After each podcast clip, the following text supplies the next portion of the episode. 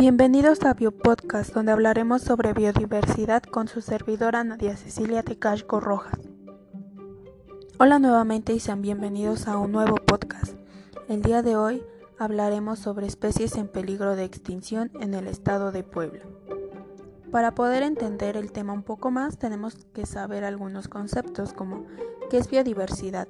Es la variedad de especies que viven en un espacio determinado. ¿Qué es especie? Es un conjunto de personas o de cosas semejantes porque tienen características en común. Cuando se considera una especie en peligro de extinción, es cuando todos los representantes de la misma corren el riesgo de desaparecer de la faz de la Tierra. Hoy conoceremos a seis principales animales que corren un gran riesgo. Rana de Puebla. Vive en el centro de Puebla, suroeste de Zapotitlán y al norte de Oaxaca. Habitan zonas de montaña hasta 1500 metros sobre el nivel del mar, en ambientes con vegetación arbustiva con arroyos rocosos. Su dieta en fase de renacuajos principalmente son fitófagos. En adultos llegan a ser caníbales, omnívoros y activo depredador de insectos pequeños y otros anfibios.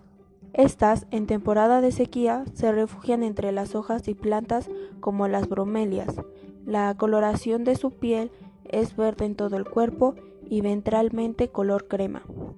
Espada de Necasha. Se trata de un pez que se atribuye en la cuenca del río Tecolutla, donde es endémico. Presenta dimorformio sexual bastante marcado ya que en la hembra mide cerca de 6 centímetros y el macho 4 centímetros. Su coloración es variable. El macho es de color marrón con amarillo y el de la hembra es de color más pálido que sea menos llamativo. Tanto la rana de Puebla y espada de Necasha se encuentran en peligro de extinción.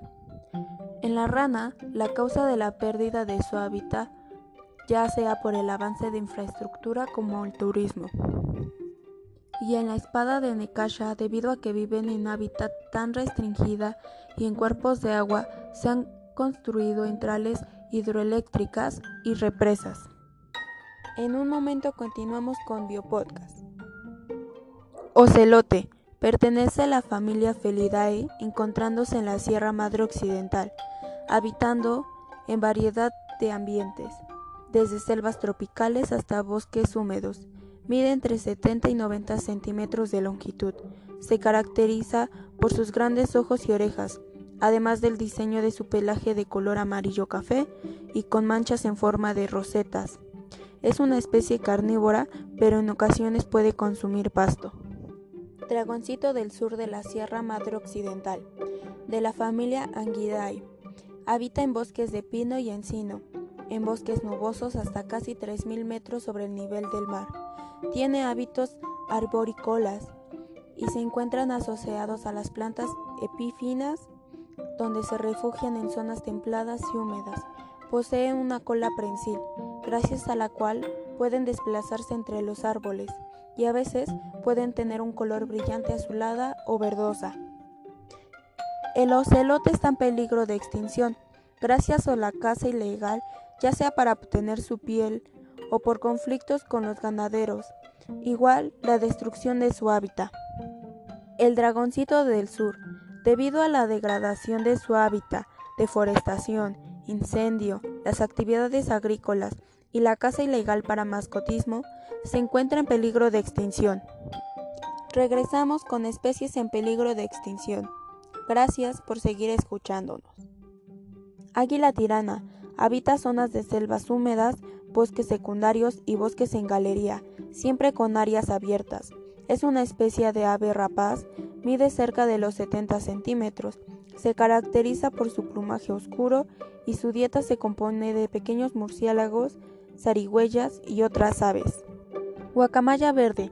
Sus poblaciones se distribuyen en el valle de Tehuacán, Cuicuatlán, habitan en selvas semicaducifolias, bajas y medianas, y también en áreas de transición de pinos y encinos. Es una especie muy llamativa y colorida, con un plumaje verde, azul, rojizo y amarillento. Además, la base del pico tiene un plumaje rojo intenso.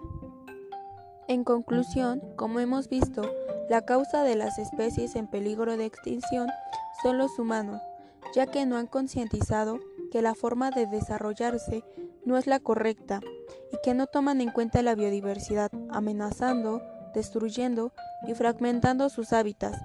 El cambio climático es gracias a la contaminación que nosotros mismos generamos, la caza ilegal y la introducción de especies extintas en nuestros hogares. Pero ¿cómo podemos evitar la extinción de especies?